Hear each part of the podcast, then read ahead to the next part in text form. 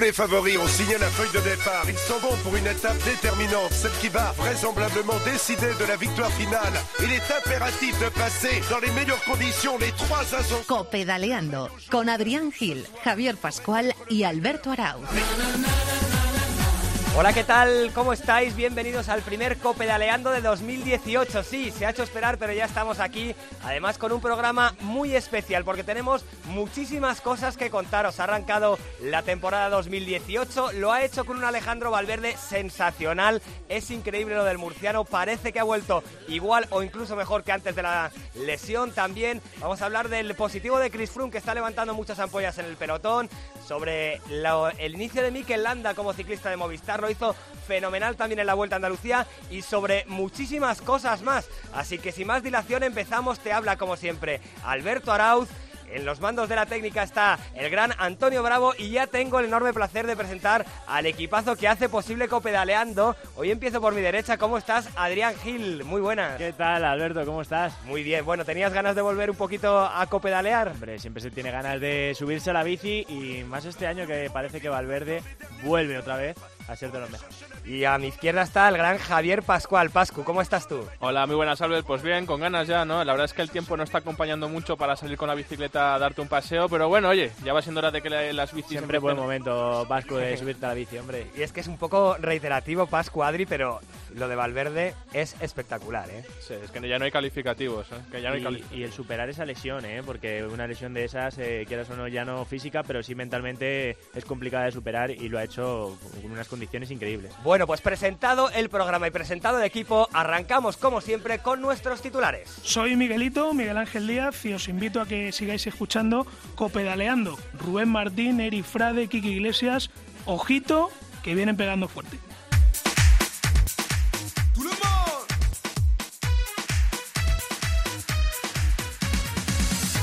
El año 2018 ha comenzado con una gran actuación del ciclismo español, Adri. Que suma ya ocho victorias en lo que va de temporada. Valverde, Luis León Sánchez, David de la Cruz y Javi Moreno saben ya lo que es levantar los brazos en este inicio de año. Y es que Alejandro Valverde ha vuelto en un estado de forma espectacular después de su lesión, Pascu. El murciano volvió a ganar en la Vuelta a la Comunidad Valenciana siete meses después de, de destrozarse la rótula en el prólogo del Tour de Francia. General y dos etapas en Valencia, general y una etapa en Abu Dhabi son el botín de Alejandro en apenas un mes de competición. Mañana sábado se disputa una apasionante Strade Bianche, que es la preciosa clásica del Esterrato. En la que precisamente estará Valverde tras superar unos problemas gástricos. Además, la carrera que transcurre por la Toscana italiana contará con una participación realmente espectacular. Ciclistas como Saga, Nibali, Dumoulin o Van Avermaet lucharán por la victoria final sobre la nieve y el frío que asola el centro de Italia. Este mismo fin de semana arranca también una de las carreras más míticas de una semana. Sí, Albert, el domingo comienza la París-Niza con siete días por delante que siempre ofrecen muchísimo espectáculo. David de la Cruz,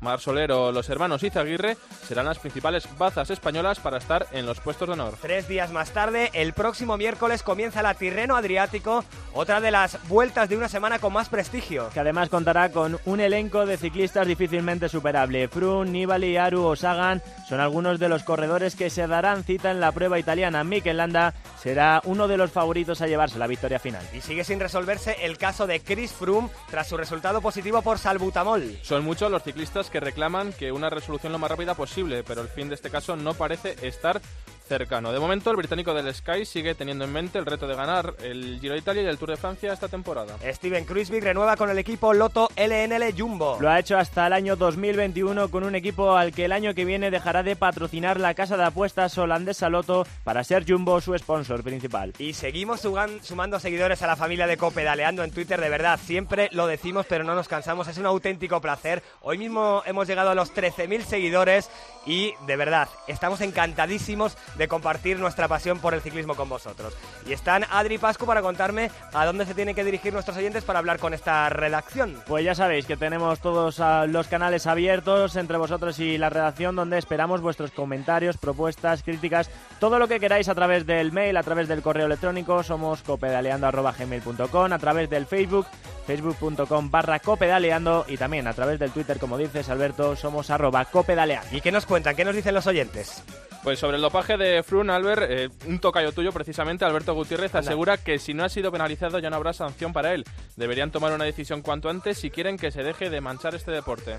Sobre la vuelta de Alejandro Valverde, Chus García piensa que es el mejor y más completo ciclista que puede recordar, mientras algunos planifican el año pensando solo en el Tour y se tiran meses y meses circulando sin competir. Valverde acumula esfuerzos y triunfos a partes iguales hasta llegar a esas carreras. Por otro lado, Julián Gómez dice que es uno de los mejores de todos los tiempos, aunque eche de menos una gran vuelta, sigue demostrando que es el ciclista que más en forma está de todo, el, de todo el pelotón, hablando también de Alejandro Valverde. Y durante esta semana, Alberto, hemos preguntado en nuestra encuesta de Twitter sobre quién es el mejor ciclista español de todos los tiempos. Ahí es nada.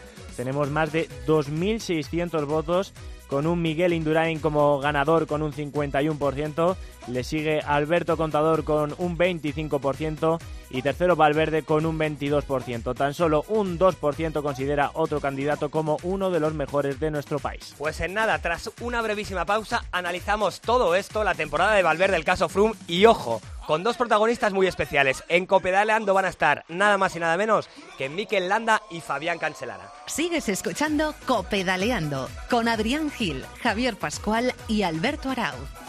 En Cope, tiempo de juego es algo más que deporte. Hola Pepe, buenas tardes, tiempo de juego. Bienvenidos de Es entretenimiento. Dani Martínez, la última. Búscame otro huequín, ¿eh? Para hacer otra. Beso, Dani. Es información. Decimos ya, Miguelito, ¿quién juega en el Madrid? ¿Qué tal Manolo, Paco, Pepe, oyentes de Tiempo de Tiempo de juego con Paco González, Manolo Lama y Pepe Domingo Castaño. El mejor equipo de la radio deportiva española. Cope, estar informado. Hey Fonsi. Oh, no. ¿Qué pasa de mí? hey, yeah. Repitan conmigo. Copedaleando, copedaleando. Las bicis en la cadena Cope. Contador, Valverde, Fron. Las bicis en la cadena Cope. Copedaleando.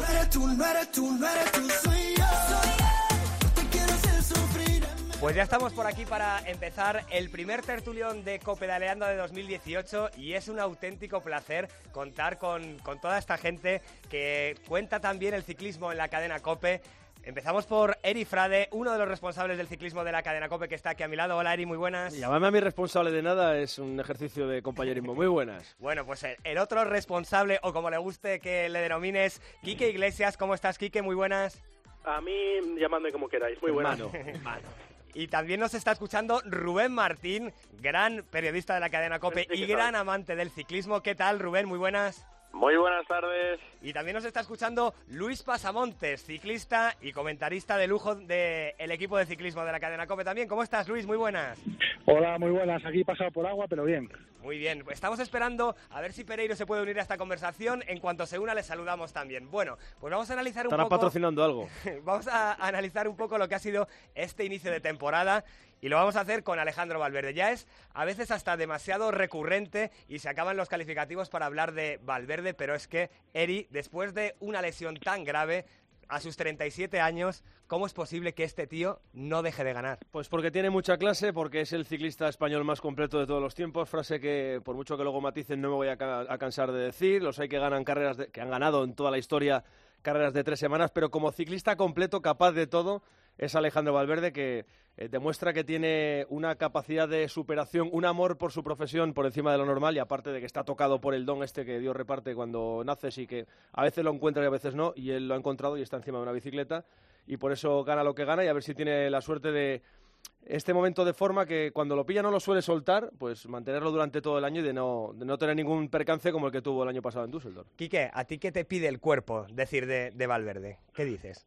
Se lo pregunté el otro día a Landa, que estuvo por aquí por Barcelona, y le pregunté si era el ciclista más completo que había nacido para el ciclismo español. Y dijo que sin duda que sí, que él no había visto nada igual.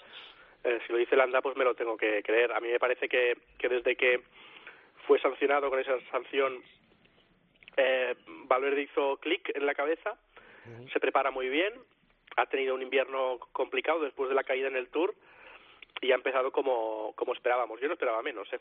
Eh, también ha ganado carreras de, de, de- de menos nivel, ¿eh? Pero, pero no esperaba no esperaba menos de él. Vamos a ver en la Strade Bianchi a ver qué tal y eh, para que para seguir ganando en, en las Árdenas en, primavera. Mm, Me, me da la sensación de que haga lo que haga Valverde, a mí ya no me sorprende. Y Yo solo tengo una duda con respecto a a esa lesión que yo tuve una parecida, es cómo pueda funcionar con agua y con frío. Porque de momento estamos en una fase del calendario de bastante buen tiempo, aunque les ha pillado creo que algún día suelto, pero quiero ver cómo funciona con, con agua y con frío, porque eh, una fractura ahí en, en la zona de la rótula con agua y con frío, pues hay que, hay que ver, ¿eh? Mañana es una buena prueba de fuego, Eri, porque en la Estrada de se esperan temperaturas bajo cero, así que vamos a ver cómo rinde Valverde. Y Rubén, tú que eres un contadorista reconocido, supongo que ¿Sí? también tendrás elogios para Valverde. Bueno, yo lo primero que tengo que decir es que me siento liberado este año ya, porque para mí es un alivio que no esté contador en el pelotón, la verdad, porque odio ser un periodista de bufanda y con contador lo soy, entonces estoy deseando ya que empiece lo gordo, porque aunque ha empezado Comunidad Valenciana, eh, Abu Dhabi y tal, estoy deseando que empiece lo gordo para poder disfrutar como un aficionado al ciclismo sin tener una venda en los ojos, la verdad. Y yo cuando vi la primera etapa que ganaba, cuando volvió a ganar en Comunidad Valenciana Valverde, pensé, bueno, a lo mejor es porque el cartel de los que tenía enfrente o no venían muy en forma o no estaba muy bien.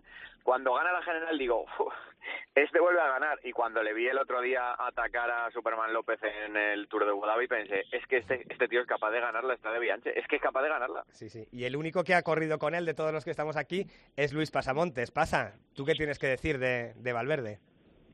No, pues nada que no hayan dicho los demás compañeros, ¿no? Al final eh, es un tío que yo creo que desde que llegó incluso Nairo pues ha empezado a, sentirse menos presionado. Yo cuando corría con él era era él un poco siempre el que sacaba las castañas de fuego al equipo. Eh, luego también estaba Purito, estaba Pereiro, estaba Luis León, pero digamos que el, el líder más potente del equipo era él y eso quieras que no, pues eh, le, le generaba cierta presión, ¿no? Además de siempre querer que, que tuviera un rendimiento óptimo en el Tour de Francia, de ahí aquellas lágrimas eh, haciendo tercero, un tío como con el palmarés que tenía, que, que llore y se emocione de esa manera por hacer tercero en un Tour significa que había mucha tensión dentro. Entonces, yo creo que ha trabajado muchísimo para recuperarse esta lesión. Bien es cierto, como decíais, que, que aún no, no han sufrido temperaturas complicadas. Si os dais cuenta, Valverde es uno de los ciclistas que más alto va en el sillín, en la bici, va excesivamente alto porque, bueno, pues ha tenido también, yo recuerdo cuando corría con él, que de vez en cuando sufría algún tipo de tendinitis porque arrastraba mucho, mucho desarrollo y sigue haciéndolo, y de ahí esa posición que, que haga que la- las rótulas vayan mucho menos forzadas, ¿no? Ya se ha acostumbrado a pedalear, a pedalear así, casi de puntillas, y no se le da nada mal, ¿eh? Ha introducido brevemente el debate Eri antes y lo hemos preguntado en nuestra cuenta de Twitter de Copedaleando. Simplemente, brevemente, a vosotros, ¿quién os parece el mejor ciclista de la historia de nuestro país? El mejor, por lo que sea, por el, por el que más ha- os ha emocionado, el más completo. Eri, ¿tú con quién te quedas? Hombre, si me preguntas con quién me ha emocionado más y con quién hemos, he sentido yo más cosas es con Indurain, pero creo que el más completo es Valverde. Quique. Claro, es que son, son dos cosas distintas, ¿no? Una Claro. cosa es quién es el mejor y otra cosa es quién es el más completo. Claro, Sí. Eh, El mejor Indurain. Sí, sin el duda, más ¿verdad? completo Alejandro, desde luego. Rubén, ¿para ti? Yo suscribo lo que dice Quique, es que eh, Valverde ha sido capaz de subirse a un podio del Tour de Francia, está a una lieja de empatar con Eddy Merckx y es que, lo- es que ha ganado todo durante toda su carrera. Para mí el más completo de la historia es eh, Valverde y el mejor de tres semanas es Indurain. ¿Y para ti pasa? Sí, al final es eso, es definir dónde, dónde está cada, cada ciclista, en vueltas de tres semanas, en clásicas, en carreras de cinco días, evidentemente en cuanto a carreras de tres semanas, pues Miguel, y, y también es igual de complicado eh, ganar tres clásicas de las Ardenas el mismo año o tener el palmarés que tiene Alejandro eh, en ese tipo de carreras. Por tanto, eh, afortunadamente tenemos muy buenos corredores eh, de la historia y, y esperemos que estén por llegar muchos más. Y el de trascendencia más injusta eh, es eh, Freire, sin duda. Claro, sin olvidarme de Freire, varias veces campeón del mundo, es que es otro mito.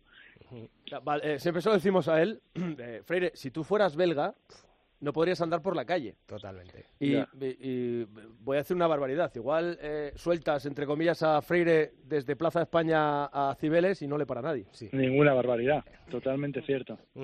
Eh, un compañero de Alejandro Valverde que ha recalado en su equipo es Mikel Landa. Decía Quique que había hablado con él el otro día en Barcelona. Vamos a escuchar esos dos minutitos de conversación que tuviste con Mikel. Quique. Bueno, Miquel, buenas tardes. Buenas tardes. Bienvenido a, a Barcelona en estos días de semidescanso antes de volver a, a la plena competición en la Tirreno con esperanzas de, de seguir bien, ¿no? Sí, eso es. Empecé muy bien y bueno, pues eh, quiero mantener esa línea y estar disputando pues esos primeros puestos de la general y, y alguna etapa. ¿Alguna etapa? Porque eh, has pasado, me decías antes, un invierno muy, muy bueno entrenando. ¿Ha cambiado algo de, de lo que hacías antes en Sky o en Euskaltel? No, la verdad es que mucho no ha cambiado, ¿no? Quizás he tenido más continuidad que otros años. En casa ha sido un invierno muy duro, entonces he pasado pues la mayor parte del invierno en, en Calpe, vamos, en el, en el sur. Y la verdad es que, bueno, se nota, ¿no? Esa continuidad de entrenamiento se nota. Una novedad en tu calendario de, de primavera, al margen de la Vuelta al País Vasco, es, es estas eh, clásicas de las Árdenas que, que te pueden ir estupendamente al lado de, de- de- de Alejandro, ¿no? Sí, son unas carreras que conocí en 2012. De 2012 ahora pues he cambiado mucho y bueno, creo que me pueden ir muy bien. También es un- son carreras parecidas al Mundial, ¿no? Entonces son interesantes pues eh, hacerlas y conocerlas. Así que iré ahí con, con muchas ganas. El Mundial. Eh, eh, el Mundial es una carrera que la, que la tienes eh, en el calendario sí o sí. Sí, me gustaría, ¿no? Es un mundial pues muy atractivo para cualquier escalador, es durísimo y bueno, pues no se sabe cuándo va a volver a haber un mundial así, ¿no? Así que hay que estar sí o sí. Cinco victorias de Alejandro en lo que va de año. El otro día dijo que quería seguir hasta 2020 porque le apetece ir a Tokio, que serían sus quintos Juegos Olímpicos. Es, es un animal, es una cosa fuera de lo normal. Te has dado cuenta ya, ¿no? Sí, sí, sí, es un, es un fuera de serie, ¿no? Eh, muchas veces no valoramos lo que consigue, ¿no? Porque estamos acostumbrados a, a que lo haga tan fácil que se nos olvida, ¿no? Lo que cuesta. Más volviendo de una lesión como ha vuelto este año y bueno, pues es un placer, ¿no? Estar al lado de él y, y conocerle un poquito más de cerca. Hemos tenido grandes ciclistas aquí, Perico, Miguel, eh, Alberto, sin duda, pero es quizá él el, el corredor más completo de, de to- de toda la historia del ciclismo español. Sí, yo creo que sí. Yo creo que como él no ha habido no ha habido ninguno, en- bueno, en los últimos años quizás los corredores de antaño pues también, ¿no? Disputaban un poquito todo tipo de carreras, pero la verdad que, que yo como Alejandro no he visto a nadie. Eh, ¿Y tú en qué te vas a convertir este año? Bueno, pues me gustaría seguir la línea ¿no? de, de un corredor de grandes vueltas, de pelear ¿no? por un podio o una victoria en el Tour, lo mismo en la vuelta y, y por qué no, ¿no? hacerlo bien en, en las Árdenas y en el Mundial. O sea, ciclista todo el año, como, como Alejandro. Sí, habrá que gestionar bien las fuerzas y bueno, pues eh, medir mucho los esfuerzos, pero, pero sí, esa es la idea. La última, obligada, por, por, por From. Su caso no acaba de resolverse. Sí, se empieza a hacer ya pues un poquito largo, ¿no? Eh, todos queremos saber cuál es la resolución, saber si se puede contar con él como enemigo, ¿no? Y bueno, pues esperemos que se resuelva cuanto antes. Disfruta, gracias. Vale, gracias. Quique, antes de ir con el caso From, y tú que has estado con él, ya sabemos que van a ir los tres capos de Movistar al Tour, que va a ir Valverde, va a ir Nairo y el propio Mikel Landa. ¿Cómo ves que pueden mezclar estos tres ciclistas en, en una carrera tan grande como el Tour? Yo sigo diciendo que, que pueden mezclar mal. Y más si, eh, si sabemos justo antes del Giro, eso es lo que me decían el otro día, que antes, justo antes del Giro se podía resolver lo de, lo de From. Si es sancionado From, eh, no iría al Tour. Con lo cual, es una oportunidad única para que eh, Nairo, el que tenga valentía y piernas, gane el, el, el Tour de Francia sin su máximo favorito como es Chris Froome. Yo sigo diciendo que veo a, a, Nairo Quintana un mal cliente para Landa y al revés, no porque se lleven bien o mal, que no lo sé y yo creo que se llevan bien, sino porque en, en la carrera será muy difícil frenar a, a, a Landa si tiene piernas. Ya le frenaron el año pasado y casi hace podio. Y en Astana también le frenaron y lo medio consiguieron y acabó ganando una etapa al día siguiente casi eh, por reivindicarse. Yo quiero verlo, quiero verlo.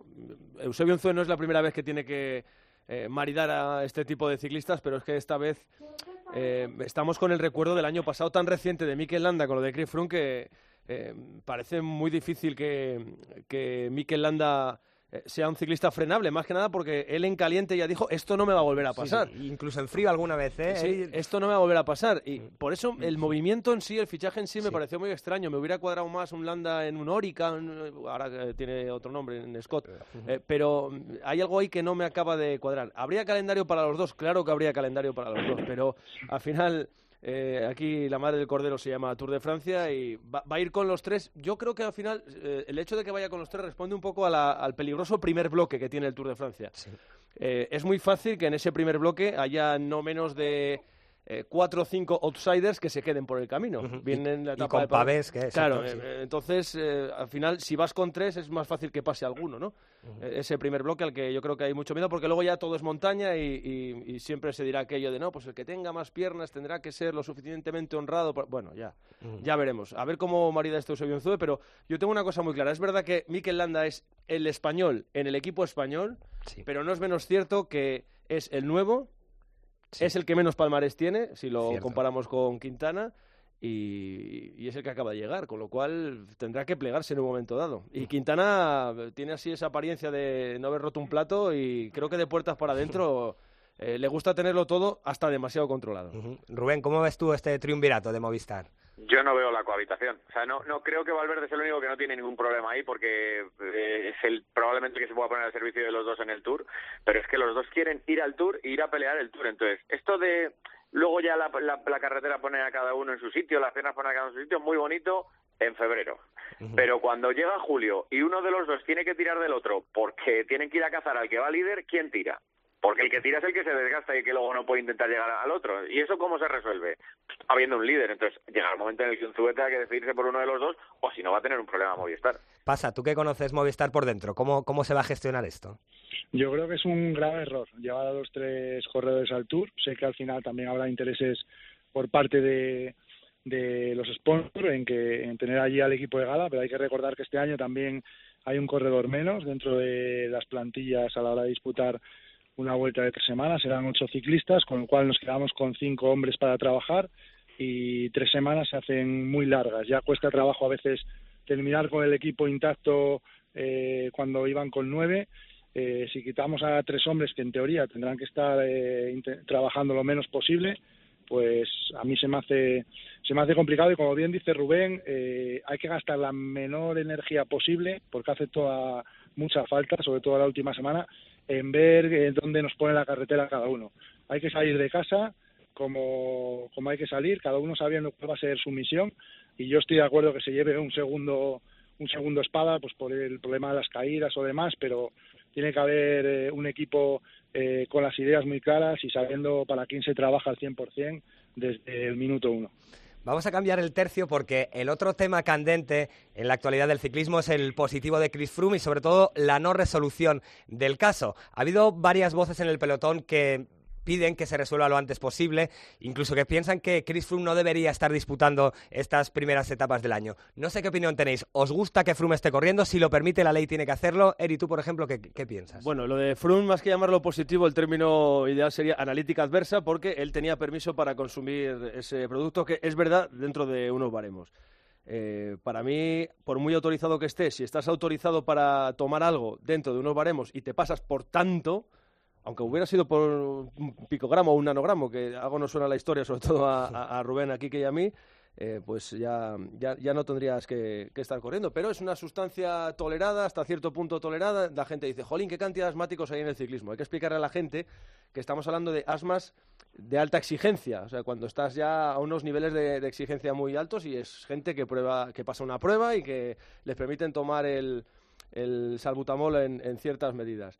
Eh, justificaciones. No, es que Froome tenía catarro. Bueno, tendría catarro como otros 20 en el pelotón de, de la Vuelta a España. O sea, tú sabes que puedes tomar eso hasta aquí. Y si te pasas de ahí, yo creo que eh, eh, si no tendría que ser sancionado automáticamente, sí tendría que ser suspendido hasta que se aclarase muy bien en qué circunstancias y, cómo ha podido ser que el, cuerpo de Froome no eliminase, como dice el Sky, esa, esa sustancia de, de su cuerpo al ritmo que lo, estuvo haciendo en las dos semanas anteriores de la Vuelta Ciclista a España. Yo creo que no tendría que estar corriendo por una cuestión de reglamento, pero el propio reglamento es el que le permite correr y él lo está llevando hasta el final, con el peligro de que le acaben sancionando y de que mande al garete toda la gran temporada de, de vueltas de tres semanas eh, por su empecinamiento en, en demostrar que él no hizo nada y, en- y tener la conciencia tranquila, que la tendrá, supongo, para seguir corriendo y seguir en, en el pelotón como si nada hubiera pasado. Pero eh, a mí el hecho de que asuma ese riesgo me, me da que pensar, pero eh, lo que tampoco ayuda mucho yo creo que es tener un presidente de la Unión Ciclista Internacional, este francés Lapartien, que hable en los medios de comunicación con esa ligereza. No me parece tampoco recibo que se haya filtrado la noticia. Sí. Pero estoy casi convencido que la filtra la propia UCI, porque además cuando salió todo esto, creo que fue el... el- eh, ¿Qué diario fue? No, no, Le Parisien, ¿no? Le- no, O- Le Parisien no. Y Le, Le Monde, ¿puede ser? Puede que sea el, el diario Le Monde. en, en la primera noticia en la página web ponen, eh, nosotros, a nosotros nos llega esta información, ponemos que un martes, y ayer, miércoles, nos la confirma el propio presidente de la UCI. O sea, el periodista cita la fuente y el presidente de la UCI alegremente dice que sí, que es verdad. Es, es todo muy raro. Eh, Es, es, eh, algo que ya ha sucedido varias veces, que la gran bandera del ciclismo en un momento dado de la historia eh, se vea envuelto en, en un tema así. Y pues otra más, pero a mí me da la sensación de que Froome está asumiendo muchísimos riesgos y que el sistema tiene que cambiar, no se puede tardar tanto, lo decía Contador en un desayuno ahí en el Hotel Inter- Intercontinental hace unos meses. O sea, no se puede tardar tanto en fallar, no se puede tardar tanto. Quique, ¿te parece bien que corra Froome o no te parece bien? Me parece bien, ¿sabes por qué? Pues porque eh, como en este deporte los ciclistas, los organizadores de las pruebas, la UCI y demás no se ponen nunca de acuerdo y están a la greña y parece que, que, que se tiran piedras sobre su propio tejado, eh, eh, les, ya, ya, ya les vale. Ya les vale, no sé si me entendéis. Eh, es decir, eh, si estuviera esto mejor marcado, no es la primera vez que un corredor da un resultado anómalo por, por esta sustancia. Pues oiga, mire, cuando pase esto, este señor al día siguiente no corre, pero como está ahí en el aire y hay una especie de benevolencia y demás, pues oye, pues eh, si les pican, que, que, se, que se rasquen. A mí me parece que es contraproducente para él correr, porque si hubiera dejado de correr, la sanción le hubiera sido retroactiva y podría disputar el Tour de Francia. Como está corriendo, la semana que viene va a disputar el Tirreno, me parece a mí que la sanción eh, va a ser eh, más perjudicial para él eh, que si hubiera sido de otra manera. Y eh, tercero, tercero y último, eh, lo van a empurar. Porque si de esta sale, sale, sale de, de rositas y silbando, me da la sensación de que, de que nadie lo va a consentir. Rubén. A ver, yo me, me pasa en la justicia deportiva como con la ordinaria, lo que dice Eric, que tardan demasiado tiempo y que cuando llega tan tarde luego ya no se sabe muy bien si hace justicia eh, y que las decisiones de la justicia, ya sean ordinaria o deportiva, no es que te gusten o no, es que se acatan. Froome legalmente puede correr ahora, puede correr. Yo preferiría que no estuviera corriendo, pues la verdad es que no lo sé, porque no sé si le hace daño al ciclismo que corra o no, si yo creo que la- cuando perdimos la ingenuidad con Armstrong empezamos a dudar de todo. O sea, seguramente empezamos a dudar en el 98, cada uno cuando empezara a dudar con el escándalo Festina, pero es verdad que el ciclismo durante unos años tuvo al mejor deportista de la historia, no al mejor, o sea, no, no al mejor de una especialidad, al mejor deportista de la historia por la, la historia de superación de Lance Armstrong, se demostró que había sido todo mentira y entonces yo creo que ahora ya nos cuesta a todos más creer que era de las cosas que digan. Además, eh, por las informaciones que están saliendo ahora con esta denuncia que hay, que podían haber llegado unos parches de testosterona a la misma sede donde estaba la Federación Británica, o sea, se está enredando todo que le vuelve a hacer daño un escándalo de dopaje al ciclismo. Y es durísimo porque si tiene la credibilidad tan frágil eh, eh, cualquiera de los ciclistas que corre ahora y el deporte en general del ciclismo, esto no, no hace sino hacerle más daño. O sea que yo lo que espero es que se resuelva cuanto antes y que si Froome puede seguir corriendo, que corra, y si no puede correr, que lo aparten, si lo tienen que sancionar, que lo sancionen y, y ya está, y que paguen, los tramposos que paguen.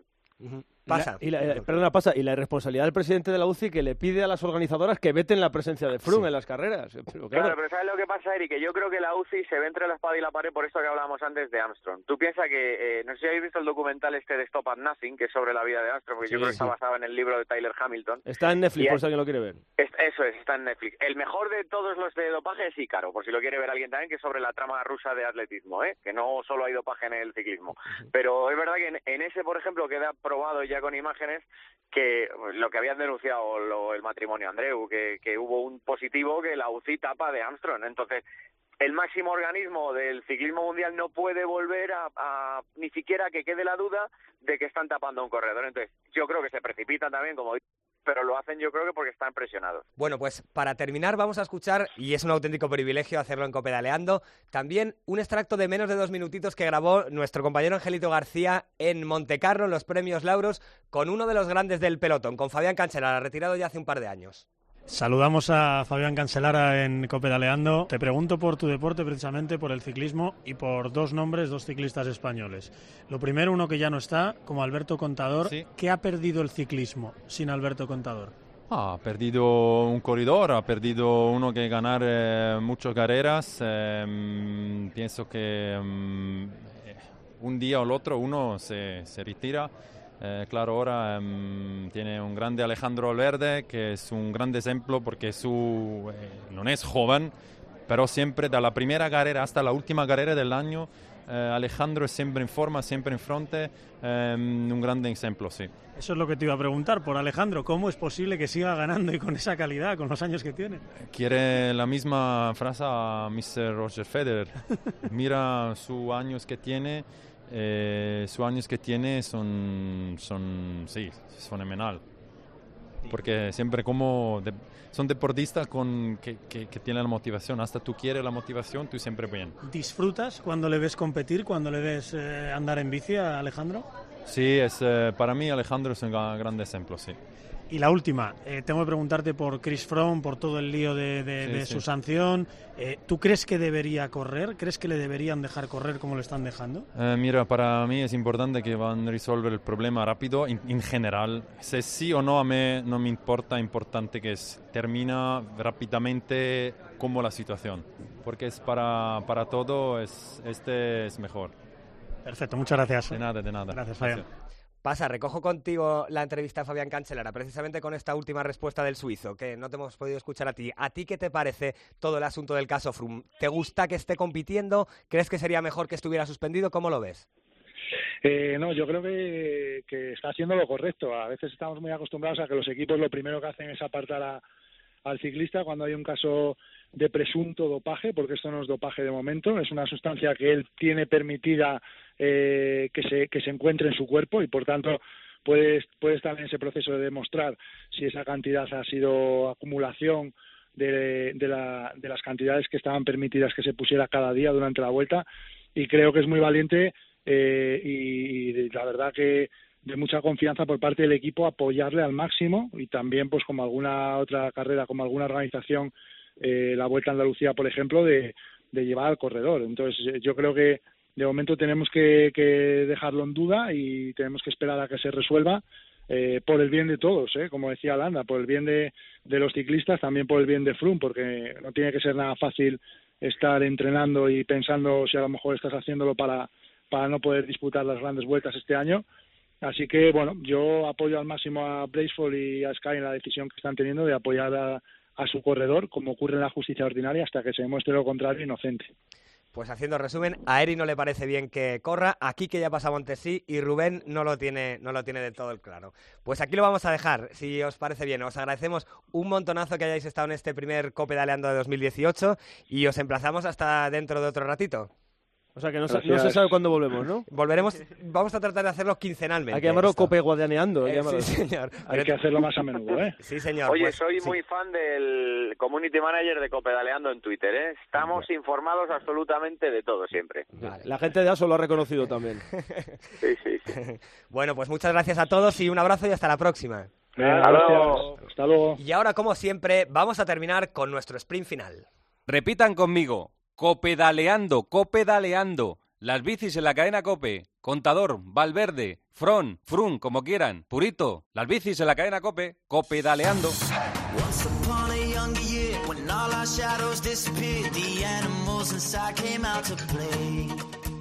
Went face to face with all our fears, learned our lessons through the tears, made memories we knew would never fade.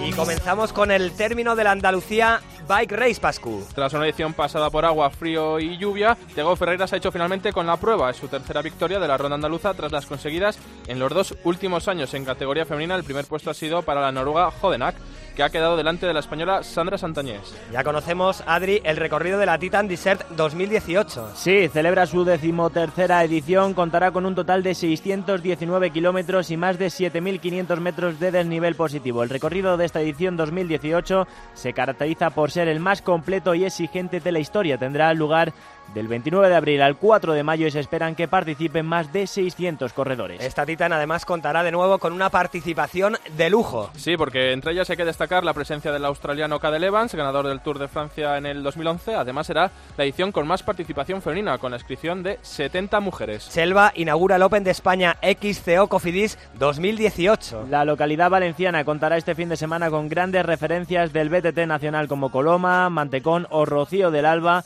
a los que se sumarán la campeona del mundo Yolanda Neff o Stefan Tempier. Desde el pasado 28 de marzo y hasta el próximo 4 de marzo se está disputando en la localidad holandesa de Apeldoorn. Y de momento el mejor resultado ha sido el séptimo puesto de Xavi Cañeñas en Scratch. Además, Elena Casas y Tania Calvo han quedado novenas en velocidad por equipos y Juan Peralta un décimo en Keirin. Este viernes Eloy Teruel participará en puntuación y mañana sábado Albert Torres, la principal baza para la medalla, inicia su competición en Omnium. El Mundial se cierra con la prueba de Madison donde la pareja formada por Torres y Sebastián Mora con opciones de conseguir metal. Brillante inicio del Movistar Team femenino en la semana valenciana. Alicia González fue tercera en la última etapa y también concluyó tercera en la general, mientras que Mavi García ha sido sexta. El conjunto telefónico además ha finalizado en segunda posición en, en la clasificación por equipos. Y hasta aquí llega este primer copedaleando de 2018. Prometemos que no vamos a tardar tanto hasta el siguiente, palabra de honor. Les os agradecemos como siempre un montón que estéis allí y hasta la semana siguiente. Copedaleando con Adrián Gil, Javier Pascual y Alberto Arau.